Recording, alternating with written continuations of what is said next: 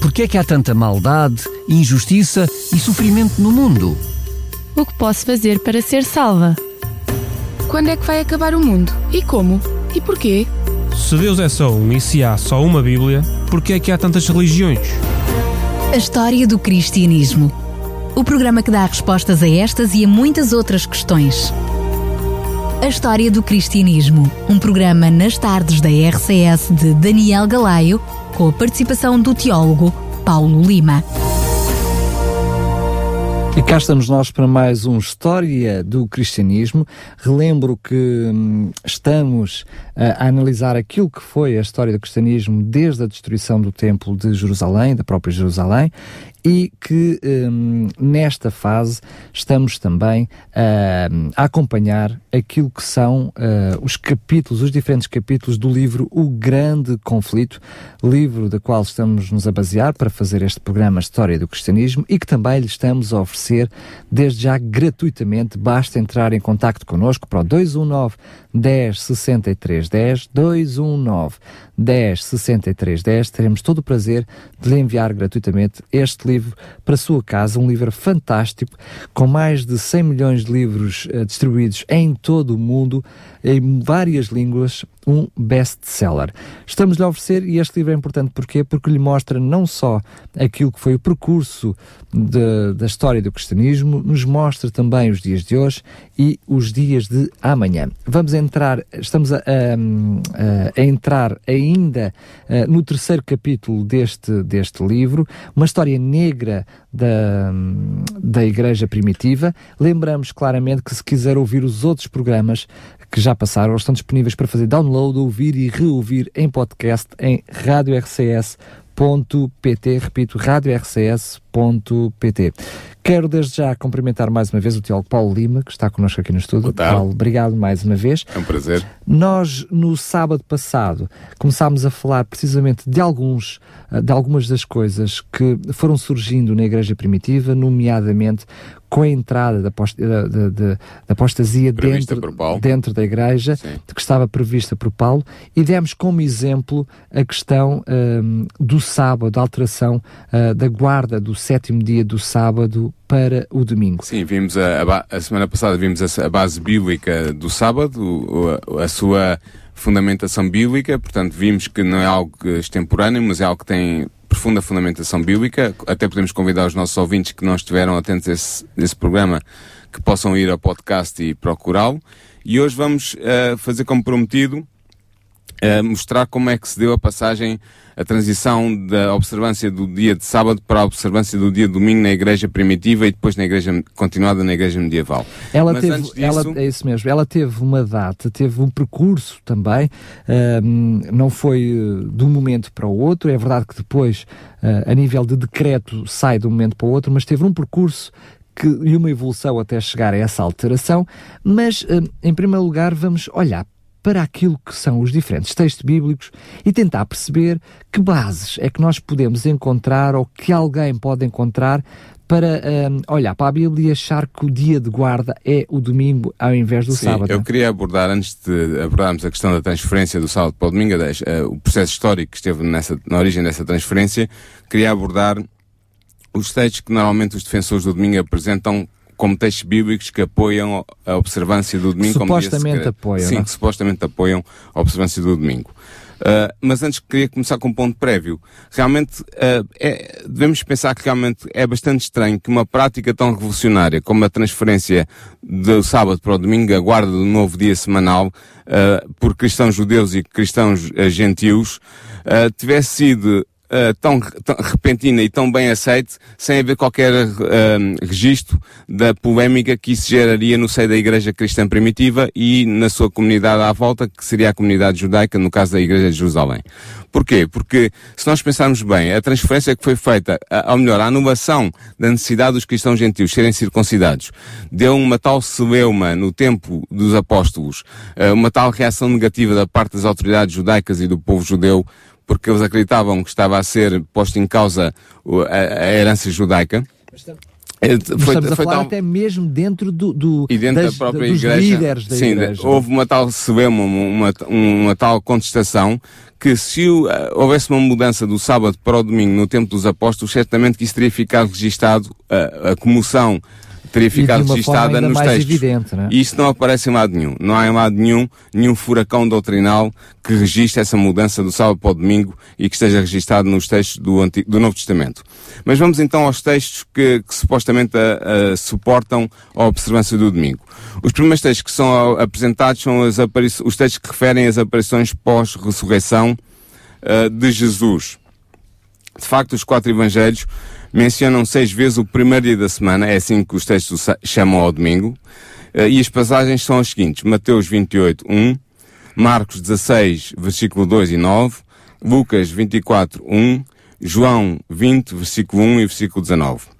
Todos estes textos fazem referência às aparições de Jesus uh, no domingo pascal, portanto, no domingo durante, uh, em, em, que ocorreu a sua ressurreição. E é interessante ver que os observadores do domingo afirmam que a ocorrência destas aparições de Jesus estão na base da transferência do dia de culto e de adoração do sábado para o domingo. E será que podemos perguntar que há algo nestas passagens que suporta tal conclusão? Ora bem, um simples exame dos, dos textos citados revela que eles nada dizem a respeito de uma transferência do dia de adoração de sábado para o domingo. Eles não conferem nenhum título sagrado ao primeiro dia da semana como ocorrerá, por exemplo, mais tarde, no século II, em que o primeiro dia da semana passará a ser chamado o Dia do Senhor. Nestes textos não há nenhum título sagrado que seja atribuído a este dia. Ele é simplesmente chamado o primeiro dia da semana. Só aqui deixar já uma referência clara. Uh, uh, sobre a confusão do domingo como sendo o sétimo dia da semana, a própria Bíblia mostra claramente que isso não é verdade. O Ou domingo seja, é o primeiro dia. O dia é o primeiro dia, de, o domingo é o primeiro dia da semana, porque a palavra domingo nem surge na Bíblia, só surge o primeiro dia da semana. Sim. Portanto, sem dúvida nenhuma, o sétimo dia da semana é o sábado. Exatamente. A questão agora pode-se prender é se devemos deixar de guardar o sétimo dia, que é o sábado, para, para guardar, guardar, o primeiro, primeiro que é o Exatamente. domingo. Exatamente mas nós vimos que o título, eh, eh, não há nenhum título que, que, seja conferido ao primeiro dia da semana, continua a ser chamado como primeiro dia da semana, e por outro lado, o sábado, no, nestas passagens do, dos Evangelhos, continua a ser aplicado ao sábado o título tradicional de, sete, de, de sábado, portanto, de descanso. Shabbat em hebraico quer dizer descanso. Outra coisa, estes textos dominicais, chamemos-lhe assim, não afirmam que Jesus repousou nesse primeiro dia da semana, o que seria essencial para estabelecer esse dia, esse primeiro dia da semana, como um dia de repouso, o dia sagrado de repouso. Mas Jesus não, nada é dito sobre isso. Pelo de que contrário, Jesus tenha repousado. usou foi o dia anterior. Sim, exatamente. Já vimos isso a semana passada. Estes textos também não indicam que Cristo abençoou ou que santificou o primeiro dia da semana. Não há nada que, que diga so, que seja dito sobre isto. Jesus também não instituiu ou realizou qualquer cerimónia sagrada neste dia, como por exemplo ele podia ter realizado outra vez a ceia do Senhor, mas isso não aconteceu Jesus, Cristo não fez nada disso. Aliás, Cristo aparece aos seus discípulos e nada diz sobre a santidade em, do dia em que, ele, em que ele o faz, em que ele aparece, no primeiro dia da semana. E ainda menos, Cristo não ordena aos discípulos, e em parte algumas está registrado isto nos Evangelhos, que passem a guardar o primeiro dia da semana em honra da sua ressurreição. Muitas vezes é dito, nós observamos, os, os protestantes uh, e evangélicos que observam o domingo dizem, nós observamos o domingo em honra da ressurreição de Jesus. Ora, Jesus teve a oportunidade de comunicar essa instrução aos seus discípulos e não o fez. Em lado nenhum. Até porque, historicamente, já vimos no programa anterior, que os apóstolos, muitos anos após até a ascensão de Jesus, não é só a ressurreição, mas depois a ascensão, continuam Sim. a guardar o sábado. Vimos isso Portanto, a semana passada. Se Jesus tivesse dado essas indicações, claramente os apóstolos estariam a, a, a fazer o contrário daquilo que Exatamente. Jesus manifestamente Exatamente. podia ter dito, é não disse. Estes versículos também não sugerem que os discípulos estavam reunidos nesse dia para adorar. Pelo contrário, nós vemos que os discípulos estavam reunidos ao entardecer do domingo da ressurreição por detrás de portas fechadas, é o texto de João 20, 19 que nos diz. Ainda estavam confusos, ainda não acreditavam na ressurreição do seu mestre, como nos diz Lucas 24, 11, e eles estavam fechados atrás de portas porquê? Por estarem com medo dos judeus, como nos diz João 20, 19. Portanto, a aparição de Jesus no domingo não se deve ao facto de eles estarem reunidos uh, adorando naquele dia, mas eles estavam confusos e com medo dos judeus e por isso estavam reunidos ali uh, uma questão de segurança para não aparecerem às autoridades judaicas que tinham crucificado Jesus. Eles Aliás, estavam com medo. eles estavam reunidos porque já estavam reunidos desde sábado. Sim, eles já exatamente. estavam naquele lugar desde então, desde a Exatamente. crucificação de Jesus. Depois há uma aparição de Jesus no domingo seguinte, uma semana depois da sua ressurreição, e esta aparição deve ser um facto muito simples, como explicou o evangelista João, é de que Tomé estava ausente na primeira aparição de Jesus no domingo e tinha-se recusado a acreditar que o mestre tinha ressuscitado. É a, a famosa, a famosa dúvida de Tomé. Ah, e, e então quis Jesus manifestar-se de novo no domingo seguinte para atestar a realidade da sua ressurreição ao seu discípulo incrédulo. E nós podemos ver isso em João 20, versículos 24 e 25 e depois 27 e 28. Eu, se calhar, rapidamente, só, só, só ler mesmo, que diz assim: Ora, Tomé, um dos doze, chamado Didímio, não estava com eles quando veio Jesus. Dizia-lhe, pois, portanto, vou ler agora, estou, lembro, estou a ler João, capítulo 20, versículo 24, e vou ler agora o 25, o versículo 25, portanto, do mesmo capítulo 20. Diziam-lhe, pois, os outros discípulos: Vimos o Senhor. Ele, porém, lhe respondeu: Se eu não vir o sinal dos escravos nas mãos e não meter a mão no meu lado, de maneira nenhuma crerei. Nós conhecemos bem o ditado português: ver para ver- crer. E, e ao ser como Tomé. Exatamente. O Evangelho de João, que foi o último Evangelho a ser escrito por volta do ano 95 da nossa era, muitos anos depois da ressurreição, eh, em lado nenhum eh, chama ao primeiro dia da semana, um- dá ao primeiro dia da semana um título sagrado, como viria a ter mais tarde como dia do Senhor. E o sábado continua a ser, não, não é o sétimo dia da semana, mas é o sábado, o dia de descanso, o dia sagrado. Portanto, mesmo no final da era apostólica, não há qualquer indício de que os discípulos e a Igreja Apostólica comemorassem a ressurreição no primeiro dia da semana, isto é, no domingo. Portanto, não há qualquer evidência nestes textos eh, que citámos sobre a aparição de Jesus no domingo, não há qualquer evidência que levem os seguidores sinceros de Jesus a acreditarem que o domingo deve substituir o sábado como dia de repouso e de adoração. Só relembrar que se houvesse alguma indicação, ela tinha que ser demasiado clara e óbvia, porque se vemos no ato da criação a observância do sábado como sétimo dia e o sábado que é separado, consagrado e sagrado, Sim. se vimos depois nos dez mandamentos, eh, numa das leis, em dez leis, Deus Num dos- no permitiu quarto mandamento. colocar no quarto mandamento como a guarda do sábado, teria que haver, sem dúvida nenhuma, algo mais objetivo e mais concreto nestes textos para nós podermos suportar que, a partir de agora, a lei deixava de ser eh, o que estava nos Dez Mandamentos, mas outra qualquer, ou seja, Sim. em vez de se guardar o sábado. Mas não há, nenhum, não há nenhum registro, não há nenhuma registro. palavra de Cristo nesse sentido. Os, os três textos do Novo Testamento que são mais usados para suportar o domingo encontram-se, o primeiro em 1 de Coríntios 16, 1 a 3, o segundo em Atos 20, 7 a 12 e o terceiro em Apocalipse 1, 10. E eu gostaria de abordar contigo e com os nossos ouvintes cada um destes textos para ver se realmente eles suportam a tese de que diz que, diz que o domingo passou a ser o dia de reunião e, de- e o dia sagrado dos cristãos. Muito bem, na eh, vamos ao texto de 1 de Coríntios 16.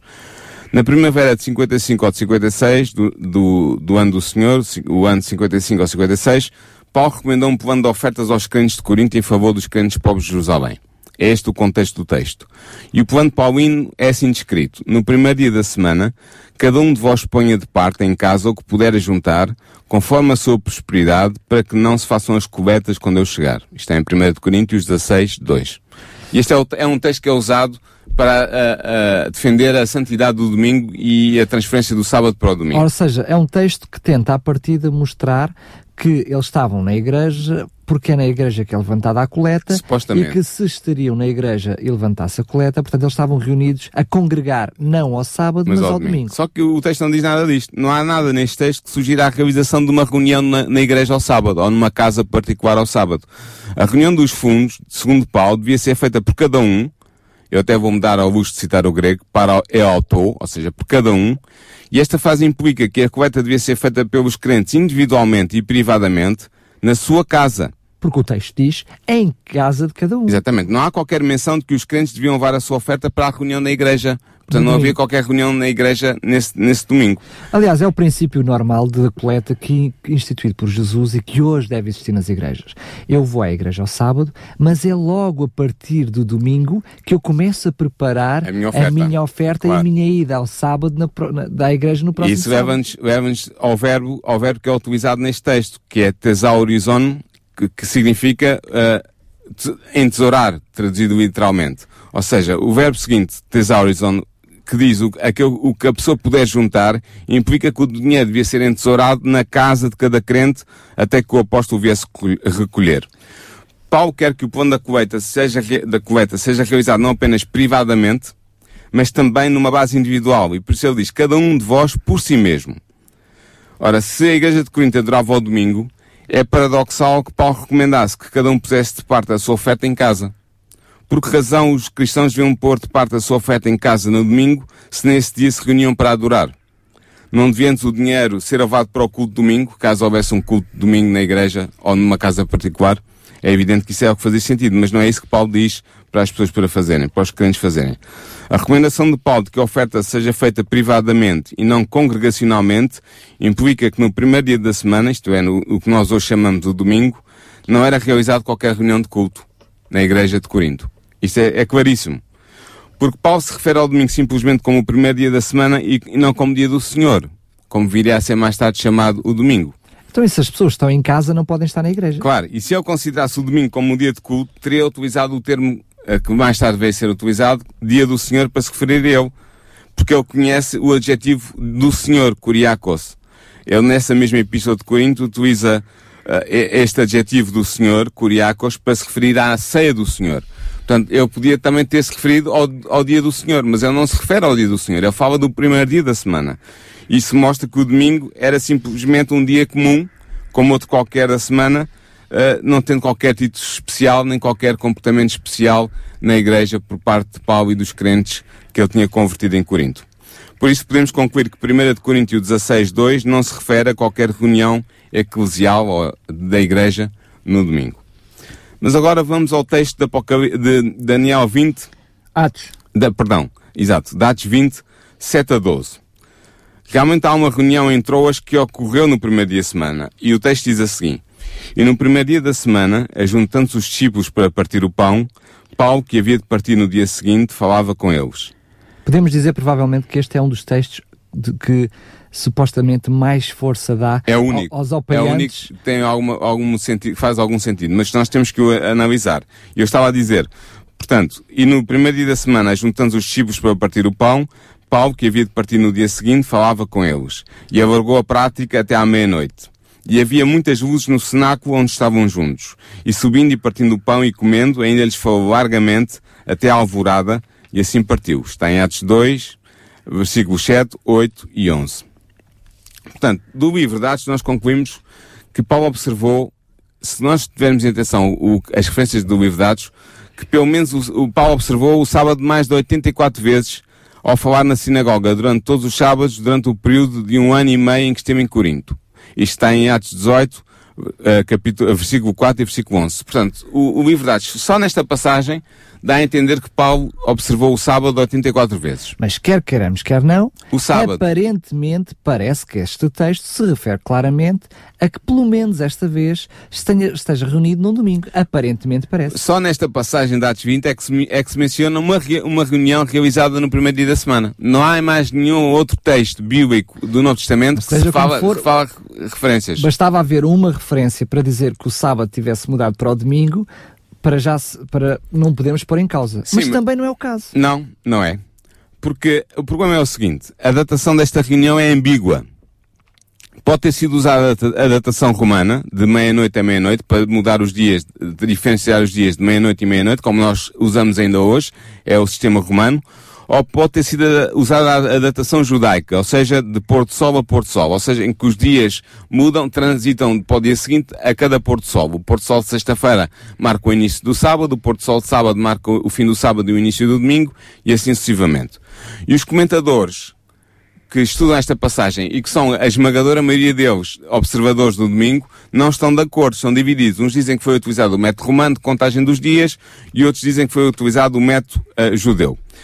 No caso do sistema de datação romano, que é semelhante ao nosso, para os nossos ouvintes perceberem, é o mesmo que nós utilizamos hoje, de meia-noite a meia-noite, a reunião decorreu na noite de domingo e na madrugada de segunda-feira, passando a meia-noite até à alvorada da segunda-feira. Ou seja, neste caso, o ato de partir o pão ocorreu depois da meia-noite de domingo, isto é, já na madrugada de segunda-feira. E assim, neste caso, o texto indica que a celebração da ceia do Senhor, se é isso que se refere o termo ambíguo partir o pão, porque partir o pão seria também o início de qualquer refeição, mas vamos partir do princípio que está-se a referir à Santa Ceia, à ceia do Senhor. Se uh, o, o, texto indica que a celebração da Santa Ceia do Senhor decorreu já na madrugada de segunda-feira e não no domingo.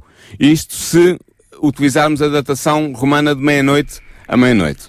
Isto até é natural. Porquê? Porque não havia um dia determinado na era apostólica para a ceia do Senhor. Atos 2, versículo 42 e versículo 46 diz claramente que o partido do pão se realizava todos os dias. Ou seja, eh, pondo isto um pouquinho de uma forma mais simplista ou simples, se preferirem, duas, duas, duas razões claras. A primeira, o partir do pão não está diretamente associada com ao, a, domingo. ao domingo ou ao sábado, com o guarda Realizava-se em qualquer dia da semana que eles se reunissem. Em Atos 2, uh, eles estavam sempre reunidos, lembramos do texto, e que eles diariamente tinham tudo em comum e partiam juntos o pão. Exatamente. Portanto, algo que era diário, que era comum. Mas partindo do pressuposto que, mesmo que fosse a Santa Ceia do Senhor, como nós a conhecemos, ela não estaria definida a um dia em concreto, mas a um momento concreto. E este momento era antes da partida do próprio Paulo. Sim, e o interessante ver é que se contarmos o, se usarmos o sistema de contagem romano, este partido do pão, vamos partir do princípio que pode ter sido a Santa Ceia, não temos a certeza, mas pode ter sido. Este partido do pão aconteceu depois da meia-noite de domingo, ou seja, já na segunda-feira. Na realidade, se nós olharmos também para a forma como o livro de Atos, o mesmo livro, fala dos episódios anteriores a este, que tem a ver com a crucificação de Jesus e a morte de Jesus e a ressurreição de Jesus, o mesmo texto que se preocupa com a chegada do dia de sábado ao pôr do sol de sexta-feira, pode estar a dizer que esta noite, ou seja, domingo, que seja também sábado à noite. Eu já vou entrar. Um, porque é mais, tens razão, porque é mais provável que Lucas, apesar de ser um gentil, tenha usado o método judeu de computar o tempo. Porquê? Porque eu estou apenas a fazer seja, referência ao mesmo texto, ao mesmo livro, antes, quando eles estão a falar da chegada, quando, quando o texto fala de, de, de Jesus, que, que, é partir das pernas, porque Sim, está a chegar o dia eu, já, do eu vou citar esse né? texto, deixa-me deixa citar. Diz assim, uh, o texto, já chegamos lá, mas uh, é, é, provável que Lucas tenha usado o, o método judeu de computar o tempo e o dia começa e termina ao pôr do sol. Vemos que ele fez, por exemplo, isso claramente no Evangelho de Lucas, está-se a referir a esse texto, em que se refere à ocasião de sepultamento de Jesus, e o texto diz era o dia de preparação, ou seja, a sexta-feira, e começava o sábado. Ou seja, o pôr do sol de sexta-feira estava a iniciar-se, portanto dava-se a dar a transição da sexta-feira à, à, noite para o sábado uh, de madrugada. Ou melhor, não é assim, porque o, a noite era repartida. Uh, o, dia, o dia de sexta-feira estava a terminar com o pôr do sol e estava a começar a, a noite do sábado que é, que é imediatamente a seguir ao Porto Sol de sexta-feira. Ajuda-me se eu estiver, se eu não estiver correto, mas Sim. segundo, olha, se me recordo do texto, uh, isso, esse momento acontece mais ou, sim, mas a, a, quando ele acontece, acontece mais ou menos à hora nona, o que sim, significa às, seis, às, seis, às 18 horas da tarde. Sim. Ou seja, na realidade, a passagem do, da sexta-feira, do sábado. dia de preparação, como era chamada a sexta-feira, para o sábado, é dá-se às 6 horas da tarde, sim, que é ao pôr, disso, ao pôr do sol. Mais ou menos. É isso mesmo. Portanto, se Lucas utilizou este, esta maneira de computar o tempo judaica no Evangelho, certamente fez também o mesmo no livro de Atos, porque foi ele que escreveu também o livro de Atos. Um, também em Atos 2.15 nós vemos que Lucas usa o método judeu de computar as horas do dia. Ele usa, ele fala das horas do dia à maneira judaica e não à maneira romana. Portanto, o que eu estou no próprio livro de Atos, ele utiliza Atos, essa forma exatamente. de contabilidade Portanto, do tempo. Provavelmente uh, devemos entender que neste texto de, de Atos 20 o, o tempo está a ser contado à maneira judaica. Ora bem, neste caso a reunião citada em Atos 20 ocorreu depois do pôr do sol de sábado, que dá também início ao primeiro dia da semana, ou seja, ocorreu no, nosso, no que nós hoje chamamos o sábado à noite. Há algumas versões que dizem sendo já tarde, há outras que falam na, na meia-noite, enfim, depende. Não, o texto fala na meia-noite, meia sim, mas há versões que traduzem mesmo sendo de sábado à, à noite, Exatamente. traduzem assim. Uh, Neste caso, isto significa o quê? Que significa que Paulo partiu de pão, seja isso a Santa Ceia ou seja uma refeição em comum, não sabemos bem, mas Paulo partiu pão depois do que nós chamamos a meia-noite de sábado.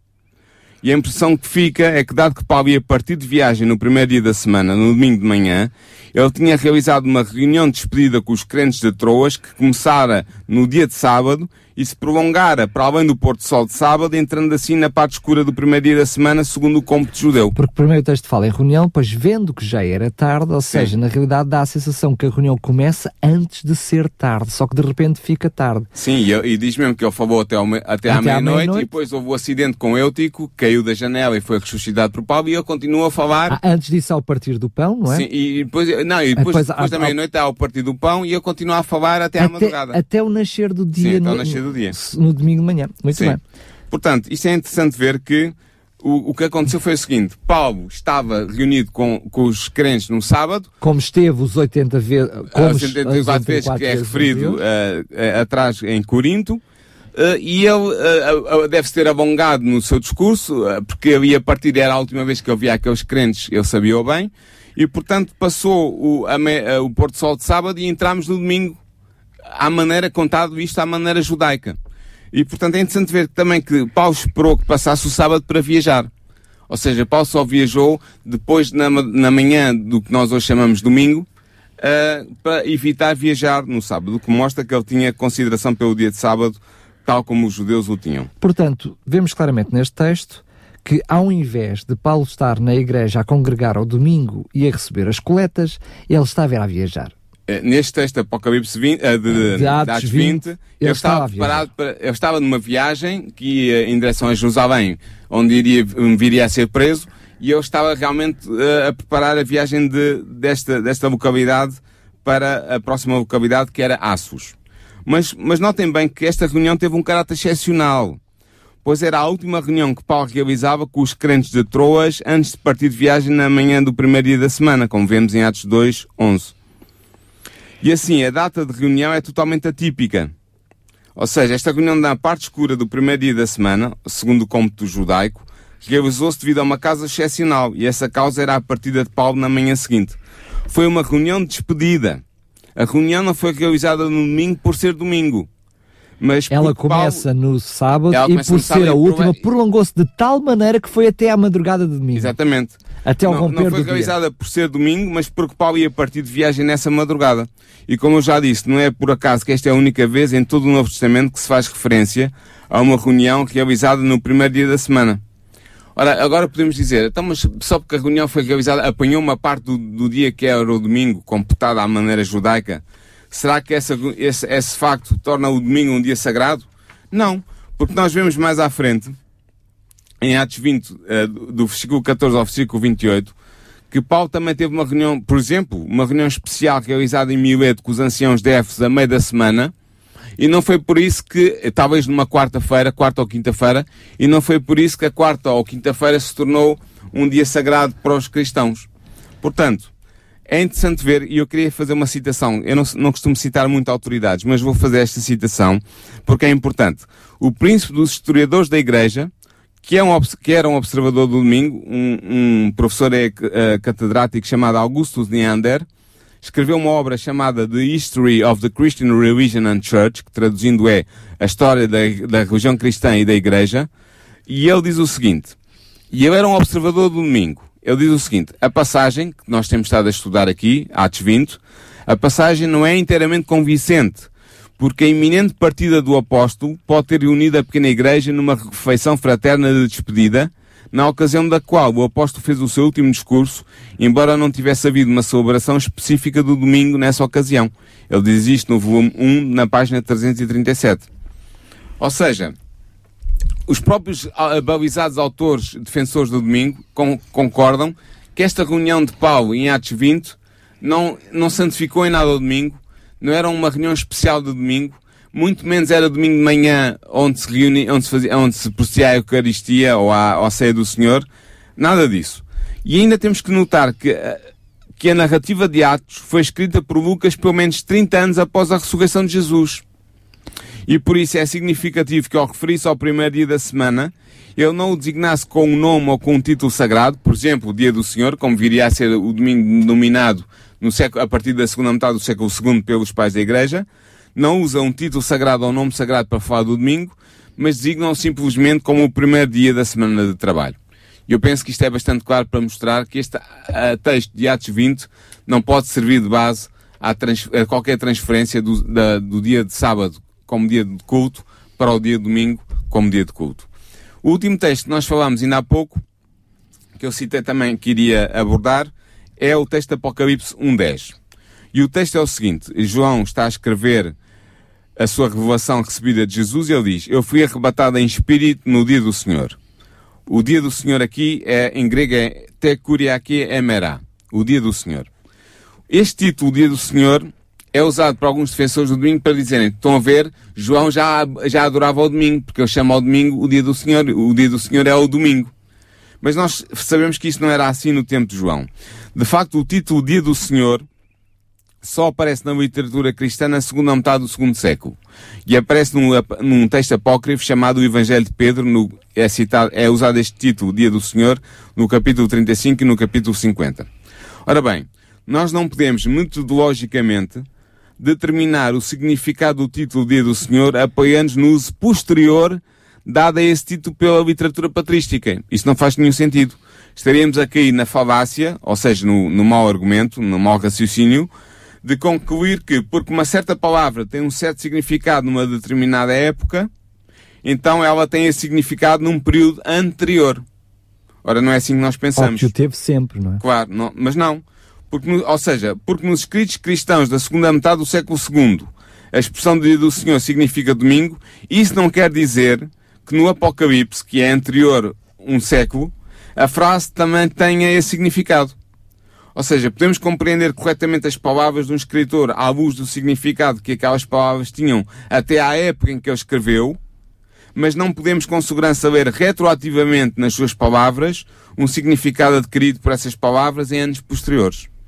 E assim, o que nós temos que fazer é determinar o que é que João quis dizer no ano 95 da nossa era, à luz do contexto e dos ensinos do Novo Testamento. Porque foi no ano 95, mais ou menos, que foi escrito o, o Apocalipse de João. Ora bem, o que é que acontece então no, no Novo Testamento? O domingo é sempre designado primeiro dia da semana no Novo Testamento. E também é assim designado no Evangelho de João. Por exemplo, no capítulo 20, que já referimos, no versículo 1, 19 e 26. Ora bem, se o domingo já tivesse recebido o novo título de Dia do Senhor no final do século I, data do Apocalipse e data do Evangelho de João, então ele teria sido usado também no Evangelho de João, pois o Apocalipse e o João foram escritos pelo mesmo autor e aproximadamente na mesma época. Ou seja, se João estivesse a usar no, em Apocalipse 1.10 o dia do Senhor como um título para se referir ao domingo, o primeiro dia da semana, ele teria utilizado certamente esse título para se referir ao domingo, o primeiro dia da semana, no Evangelho de João.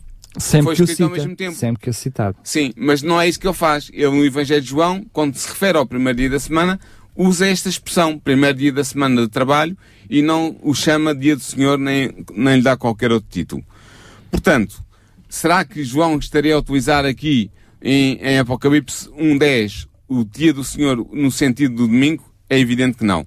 Esse é o sentido que o Tito vai adquirir um, um, um século mais tarde, mas nesta altura eu ainda não tinha esse título. Na verdade, a frase Kuriake Emerá, ou seja, dia do Senhor, é uma variação menor da frase Emerá tu Kuriaku, que significa o dia do Senhor em grego.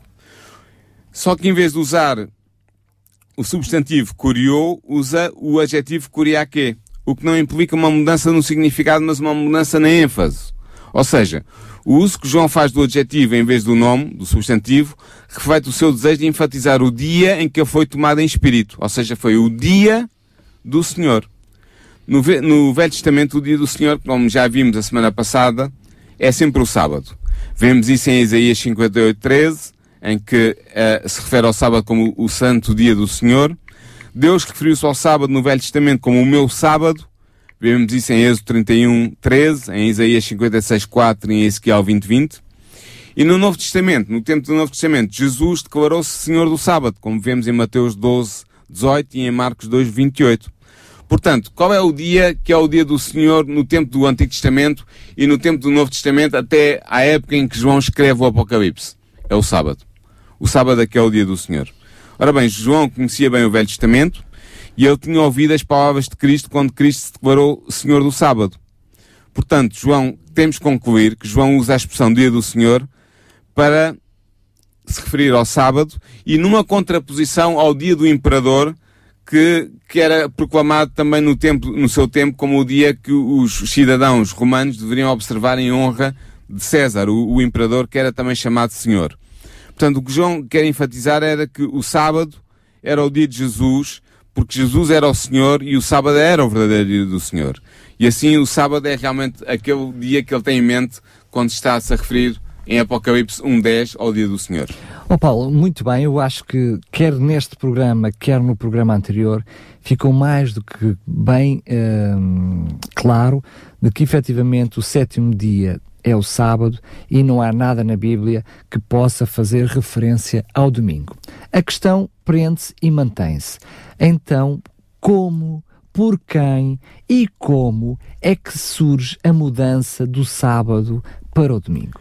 Eu, eu vou-me socorrer para fazer uma breve resenha de, do processo que levou da transferência do sábado para o domingo. Vou-me servir de uma tese de doutoramento que foi defendida na Universidade Gregoriana Pontifícia, uh, portanto, numa universidade católica, talvez a universidade mais famosa de todas as universidades católicas que existem no mundo e é mais, a mais autorizada também, de Roma. E é a tese de um, de um autor chamado Samuel Bacchiocchi, que escreveu depois um livro resultando dessa tese com o título From Sabbath to Sunday. Ou seja, do sábado para o domingo, uma investigação histórica da origem do domingo, da observância do domingo no cristianismo primitivo. Ou no primeiro, no, no cristianismo inicial.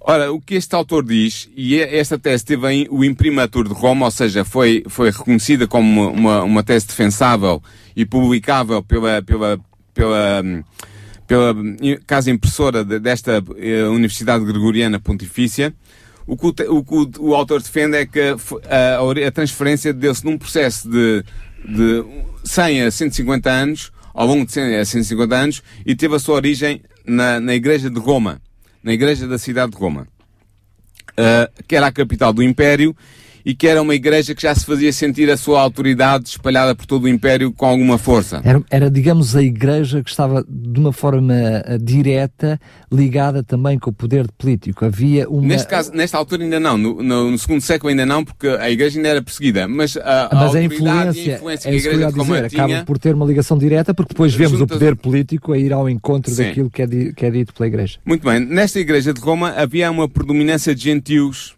desde a sua origem. Ou seja, havia muito mais gentios do que cristãos de origem judaica nesta igreja. E nós vemos isto já na carta que Paulo escreve aos romanos. Vemos em vários versículos que é claro que ele está-se a referir e está-se a dirigir principalmente a gentios, embora ele também refira a judeus, judeus cristãos.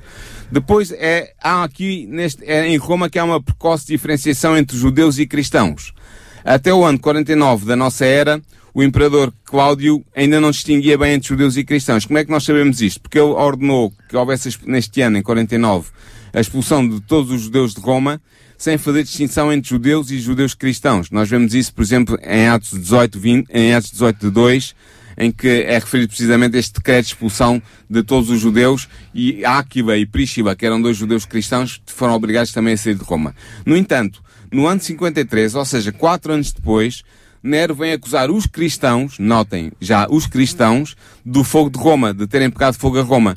O que mostra o quê? Que de, de 49 para 53 da nossa era, houve um processo em que já se fazia bem a distinção entre os judeus, que, eram judeus de nascimento e de religião, e os cristãos que podiam ser judeus de nascimento, ou mas não. que seguiam, ou não, e que seguiam a, a religião cristã.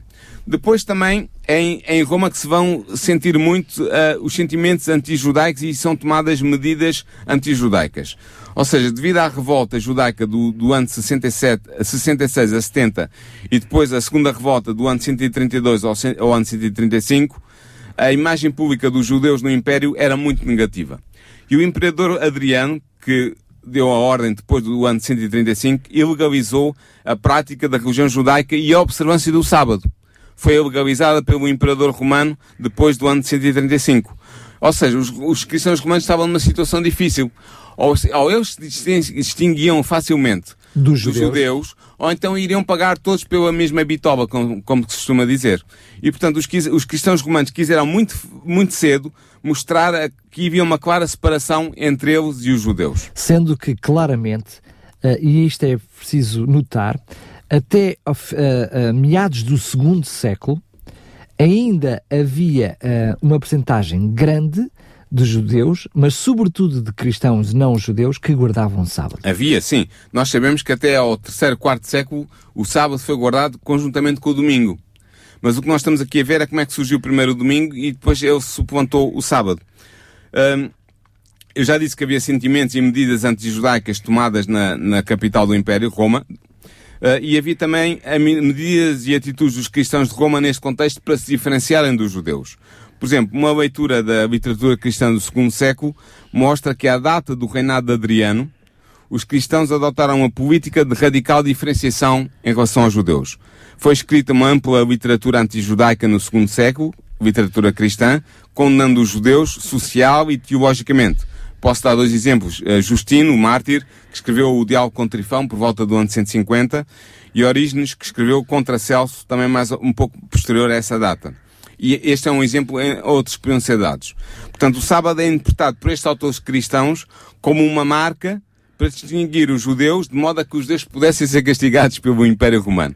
Portanto, isto, eh, chegou a este absurdo. Mas da forma mostra... que os cristãos não pudessem entrar no mesmo julgamento.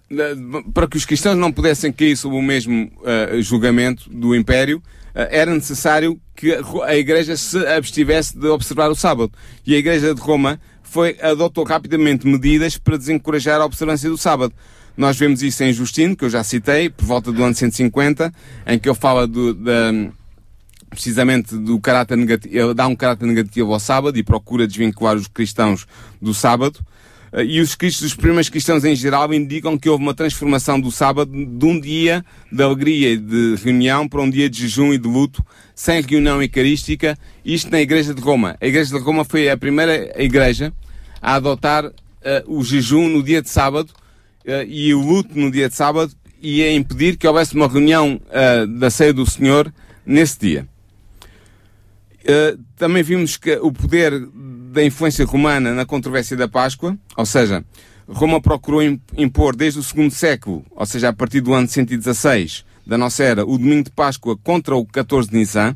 Rapidamente explicando isto, o 14 de Nissan era a data em que era celebrada a Páscoa pelos judeus e em que os cristãos também celebravam a Páscoa, mas a Igreja de Roma mudou isso, introduzindo o domingo de Páscoa, ou seja, o, a, o, a Páscoa não deveria ser realizada no 14 de Nissan, que era um dia que transitava ao longo da semana, de ano para ano, mas devia ser realizada sempre no domingo depois do 14 de Nissan. E isto foi realizado também por motivos antijudaicos. E todos os, os historiadores da Igreja, sejam católicos protestantes, concordam que isto aconteceu assim. E isto o que é que fez? Abriu caminho para a sacralização do domingo semanal, pois ambas as festas comemoravam aos olhos dos teólogos cristãos do segundo século a ressurreição de Jesus. E, este, e o primado da Igreja de Roma, a sua influência, que começava já a despontar no século II, foi fundamental para impor esta observância do domingo de Páscoa e também foi fundamental para impor a observância do domingo como dia semanal de repouso e de adoração. Portanto, esta é a primeira, a primeira conclusão que chegamos. O, a transição do sábado para o domingo começa no segundo século na Igreja de Roma, na Igreja da cidade de Roma. E apenas um facto, um, um facto localizado, ou seja... Uh, Inicialmente era localizado, sim. Sabemos que depois um pouquinho foi-se espalhando Exatamente. essa prática uh, para outras regiões, mas digamos que podemos claramente olhar e perceber que é a Igreja de Roma, da cidade de Roma, não estamos a falar de dominação religiosa, estamos a falar da concretamente na cidade de Roma, Sim. é a partir daí que surge o primeiro polo, o polo mais difusor da transferência da guarda do sábado para o domingo. Exatamente. Nós podemos ver três os, chamados, os, os primeiros cristãos, escritores cristãos eram chamados os pais da igreja. E há três pais que nos dão uma abertura, uma janela para vermos como é que isto aconteceu, como é que esta transição aconteceu do sábado para o domingo. Inácio, bispo de Antioquia, que escreveu entre 98 e 117 da nossa era, já reage ao que eu chamava as tendências judas antes do seu tempo. Ele condena na Epístola aos Magnésios o sabatizar, ou seja, a observância do sábado segundo os costumes judeus. Mas o sábado ainda era observado pelos, pela esmagadora maioria dos cristãos. Barnabé, que é um pseudónimo, nós não sabemos o nome verdadeiro deste autor, ele escreveu entre o ano 130 e o ano 138 da nossa era, escreveu a Epístola de Barnabé, em Alexandria, e é a primeira referência explícita à observância do domingo pelos cristãos. Ele deprecia e esvazia o sábado do seu conteúdo teológico e exemplifica no seu, no seu, na sua epístola a tensão que existia entre cristãos e judeus que levou ao abandono do sábado e à aceitação do domingo. E como eu disse, é o primeiro, uh, primeiro autor a fazer uma observância, uma, uma referência explícita ao domingo como dia de, de guarda dos cristãos. Depois, Justino de Roma, que ensinou entre o, o, ano 138 e o ano 161 da nossa era, escreveu do, duas obras que chegaram até nós, a Apologia e o Diálogo com Trifão. Uh, e para, para Justino, o sábado é uma ordenança temporária e apenas para os judeus, para os assinalar para castigo por parte do Império Romano, e, e era um dia que duraria, segundo ele, até à vinda de Cristo. E ele é representante desta atitude anti-judaica da Igreja de Roma. Justino era um, era um professor de filosofia cristã em Roma, e eu, é interessante ver que ele refere o dia do sol como o dia da adoração dos cristãos. É a primeira referência na Apologia, capítulo 7, versículos 7 e 3 e 7. A primeira referência ao dia do sol como dia dos cristãos, como dia de reunião dos cristãos. Ele diz o seguinte: No dia que se chama do sol, celebra-se uma reunião de todos os que moram nas cidades ou nos campos. E aí se lêem, enquanto o tempo o permite, as memórias dos apóstolos ou os escritos dos profetas. E depois ele diz, celebramos essa reunião geral no dia do sol, porque foi o primeiro dia em que Deus, transformando as trevas em matéria, fez o mundo. E também o dia em que Jesus Cristo, nosso Salvador, ressuscitou dos mortos. Portanto, o que é que, o que, é que estes três autores mostram, do, ainda do, do início do, da primeira metade do segundo século?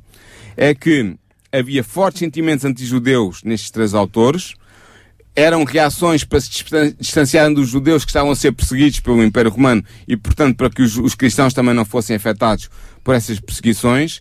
Eh, e a adoção do domingo como novo dia de adoração é motivado por esta necessidade de afastamento do judaísmo.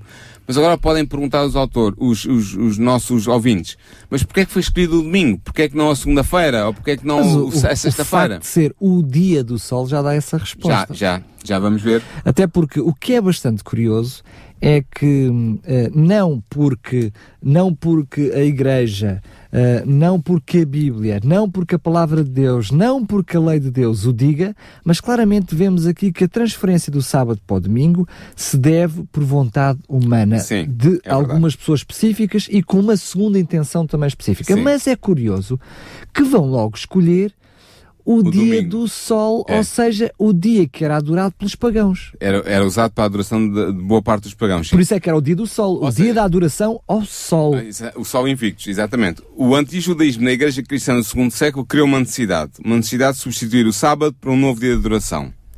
E sob a influência da adoração do sol pagã, escolheu-se o dia do sol, ou seja, o, o domingo. A adoração, os romanos adoravam o sol, nós sabemos isso desde o primeiro século da nossa era, ou até mesmo antes. Ah, havia o culto oriental do sol Invictus, que era o, o sol Mitra, ou sol Elegabal, também é assim chamado. Ah, e havia também uma importância acrescida dada ao dia do Sol na semana planetária. A semana planetária é a semana dos sete dias, em que cada dia estava dedicado a um, a um, a um, a um astro, a um astro dos céus. E o Sol, o primeiro dia, e o primeiro dia estava dedicado ao dia do Sol. Ah, e é interessante ver que há reflexos da adoração do Sol no cristianismo do segundo século.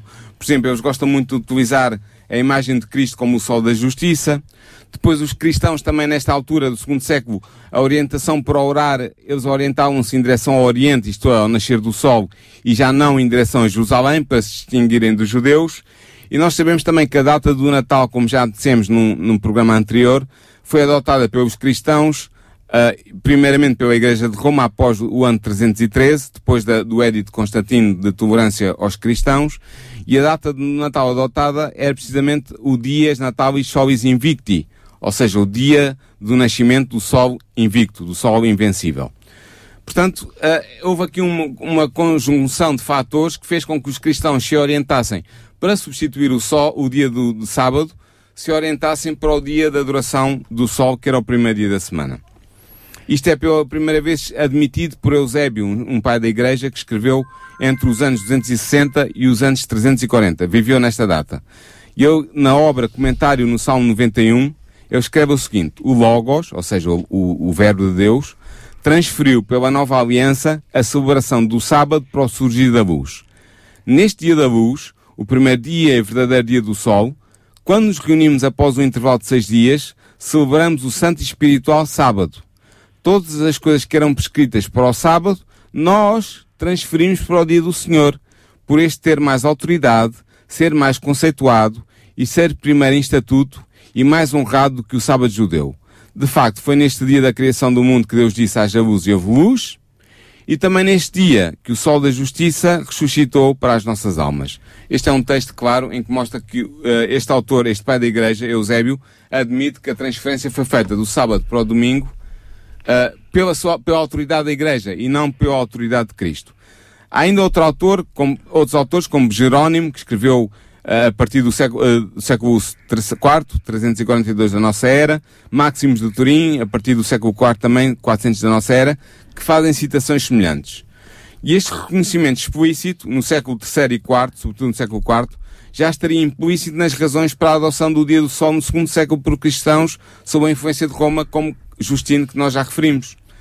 Porque em Justino, na primeira apologia 67, no capítulo 67, diz, celebramos essa reunião geral no dia do sol, porque foi o primeiro dia em que Deus, transformando as trevas e a matéria, fez o mundo, e também o dia em que Jesus Cristo, nosso Senhor, ressuscitou dos mortos. Portanto, Justino apresenta as mesmas razões que Eusébio irá apresentar 100 ou 150 anos depois, para observar o sábado, o, o dia de descanso, não no sétimo dia, o sábado, mas no primeiro dia, o dia do sol. Mas isso é aterrador, porque nós vemos, ele diz que uh, no primeiro dia Deus começou a criação. E é verdade, Deus uhum. criou o mundo em seis dias e, portanto, ao sétimo descansou. Exato. E ele diz que guarda-se o domingo porque no primeiro dia Deus criou, Deus criou uh, e, o mundo. Uh, e o mundo. Mas é aterrador porque quando Deus institui a guarda do sétimo dia, o sábado, ele diz que o que está, o que provoca, o, o que está por detrás, o motivo de Deus criar o sétimo dia é exatamente para Celebrar. que o homem possa celebrar nesse dia a criação. Exatamente. O que quer dizer que é aterrador no sentido de que alguém uh, decide mudar de um dia para o outro e quer usar como desculpa, como desculpa o, uh, o argumento que Deus usou para criar o sétimo dia. É aterrador. Exatamente. E é interessante ver que a ressurreição de Cristo, o motivo que normalmente é dado hoje pelos cristãos, ah, nós celebramos o domingo por causa de, da ressurreição de Cristo nesse dia, não era, o dia, não era o primeiro argumento que era apresentado, era o segundo. O primeiro era o facto do dia, o primeiro dia da semana ter sido o dia da criação da luz e início da criação do mundo. Mas é interessante ver que tudo isto se resume, toda esta evolução que começou no segundo século, na, na segunda metade do segundo século e que vai evoluindo até ao quarto século, culmina no decreto dominical de Constantino, que é emitido a 7 de março de 321 da nossa era, que impõe o domingo como dia de descanso oficial do Império, já o Império Cristão, porque o, o Imperador tinha se convertido, e este, esta, este decreto dominical vem reconhecer o facto de que os pagãos e os cristãos já adoravam no mesmo dia no dia do sol, o primeiro dia da semana. Podemos dizer que esse decreto dominical de 7 de março de é o primeiro dominical É o primeiro decreto dominical da história. Da história e que, eh, na realidade, coloca a preto e branco, a partir dali, a transferência de uma forma completa da guarda do sábado para a guarda do domingo. Exatamente. Eu gostaria apenas de, de, de ler o, o, decreto, ele é apenas um parágrafo pequeno, porque ele em si só também encerra muitas coisas. Diz assim: então, este decreto, que volto a ler, aquele decreto, quando nós começámos este programa, por dizer, quer saber como, quando, de que forma, em que data. Esse foi o ponto culminante. É, é, de, um dizer, processo, de um processo. Nós começámos por dizer isso no início do programa. Sim. Foi um processo, algo que podemos dizer que demorou um século e meio, sensivelmente desde meados do segundo século até, até o quarto século. A, dois séculos e meio. Quase dois séculos e meio. Quase dois séculos e meio. Vamos lá então ver o que é que diz o texto. Diz assim: que todos os juízes e todos os habitantes da cidade e todos os mercadores e artífices descansem e vejam o que diz no venerável dia do sol. Ou seja, eh, o próprio texto de Constantino declara que não é o sétimo dia, não é o dia do Senhor, mas sim o venerável dia do sol, Exatamente. o dia que os pagãos adoravam, o que é fantástico. E, depois... e já os cristãos também adoravam nesse dia, precisamente por isso é que eu posso fazer este decreto, porque eu sabia que iria unificar numa mesma observância sagrada pagãos e cristãos. Ou seja, o que estava aqui por detrás não era a vontade de Deus, a alteração de Deus de qual é que era o dia que se devia guardar, mas a necessidade que os homens tinham de pôr o seu reino tudo é uniforme, sem andarem à porrada, eh, peço desculpa pela expressão, sem andarem à luta uns com os outros. Mas o, o texto continua,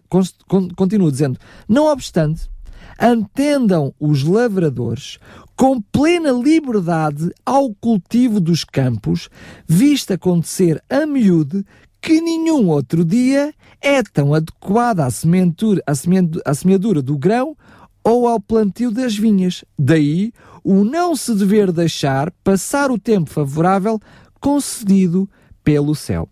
Mais uma coisa extraordinária, ou seja, passa a poder-se guardar o domingo, mas ao mesmo tempo o contrário do que diz a Bíblia, que no sétimo dia do dia do Senhor descansarás e não farás obra alguma, Aqui este decreto diz: não, senhora, passas a guardar o domingo, mas também deves trabalhar no domingo Os- porque é o melhor dia. Os, os- os agricultores deveriam trabalhar ao domingo. Ou seja, Esse decreto tinha mais em, em vista eh, as classes liberais, os- as profissões liberais do Império, mas eu abri a exceção para os lavradores poderem trabalhar ao domingo, sim. Ou seja, vê-se aqui claramente um interesse eh, governamental mais do que clar- claramente procurar os interesses da Bíblia e aquilo que Deus instituiu. Claro, é isso mesmo. Foi isso que aconteceu. Foi um, progre- um progresso, um, um processo que progrediu durante eh, 250 anos, do, do meados do, primeiro do segundo século até ao quarto século, até o, eh, sim, ao quarto, quarto, quinto século, princípios do quinto século, e, e realmente foi uma coisa lenta, não aconteceu de, de- de um dia para o outro, mas é, é- o que é relevante é que ahm, a, a predominância e a iniciativa foi da Igreja da cidade de Roma, que se espalhou depois devido à, à- à autoridade que a Igreja tinha E à sua preeminência, não e é? a sua preeminência se espalhou gradualmente às outras igrejas e, portanto, é o, o domingo, a transferência do sábado para o domingo é de feitura humana. Não tem base bíblica, como nós já vimos a semana passada e esta semana, e tem apenas base humana e, e é com base eh, nessa autoridade humana que é proposto a observância do domingo. O que queremos deixar claro para os nossos ouvintes, por muito que custe, por muito que se- nos apercebamos, é que seres humanos trocam a guarda do dia que Deus instituiu, como o dia de Deus, o dia do Senhor, para o dia do Deus Sol, ou seja, a adoração ao Deus Sol, Sol invicto. Sim. Na realidade, o homem muda. A adoração é que é- mais profundo do que podíamos dizer, mas nós pode- devemos orar, eh, adorar a Deus todos os dias da Claro. semana. Mas a questão é mais profunda do que é, porque o ser humano muda a adoração do Deus que Deus instituiu, do seu dia, para a guardação, para a guarda de um, disparate, vejam lá a palavra que eu disse, para a guarda de um dia que é o dia precisamente de um outro Deus, É. que é o Deus Sol. Foi isso que aconteceu. É evidente que os cristãos não adoravam o Deus Sol no domingo, adoravam Cristo e, e o, e o seu Pai e o Espírito Santo, mas realmente eles adotaram um dia que era o dia da observância pagã do- dos, dos adoradores do Sol. Outra coisa que me faz confusão, mas é apenas, não- provavelmente não podemos chegar, ahm, não chegar a conclusões. Outra coisa estranha é como é que tantas religiões que depois não reconhecem esse poder, portanto, A autoridade essa poder. autoridade desse poder, ou seja, nomeadamente desta igreja de Roma que fez a alteração e depois destes imperadores, outras religiões que não reconhecem este Os poder, cal- protestantes. os protestantes, E os evangélicos. eh, de uma forma genérica, mas estou a falar de muitas outras religiões que não reconhecem este poder e a autoridade de mudar eh, o dia da guarda do sábado para o domingo, continuam a guardar esse domingo, não é? isso É estranho, é estranho. Até porque os católicos, um católico bem informado, um teólogo católico bem informado, admitirá rapidamente que foi a Igreja Católica, pela sua autoridade, que fez a transferência do sábado para o domingo. Foi a Igreja de Roma. Nós a estamos, Igreja de Roma. exatamente, nós neste momento Antes estamos, ainda de haver distinção entre católicos e ortodoxos. E eles admitem isso. Foi a Igreja de Roma que fez a, a- a alteração. Por isso é que este- esta tese foi- recebeu o imprimatur da- do- das autoridades católicas e foi publicada, apesar de não ser escrita por um católico. Porque eles admitem isso. E eles- o que eles estranham é que os protestantes e os evangélicos, que dizem que a Bíblia é a sua única regra de fé, que recusam a tradição e recusam a autoridade humana, continuem a guardar o domingo que não tem nenhuma base bíblica, Bíblica, é? mas apenas a base da autoridade e da tradição humana. Muito bem, olha, certamente teríamos muito mais para falar, Claro o sim. tempo vai esgotando, já terminámos o nosso tempo. Relembro que eh, o programa passado nós falámos apenas e só naquilo que era as evidências bíblicas da guarda do sábado e aquilo que a Bíblia dizia, eh, e depois, eh, neste programa, olhámos mais de perto então quando é que foi mudado do sábado para o domingo, quem mudou, por que razões mudou e também se havia ou não alguma base bíblica para a guarda do domingo e que textos na Bíblia é que falavam no domingo, que na realidade não fala nenhum, mas do primeiro dia da semana, que significa o domingo. Quem quiser reouvir e ouvir este programa pode fazê-lo fazendo download em pt pode escutar, pode fazer download e se tiver dúvidas entre em contato connosco para programas arroba radiorcs.pt.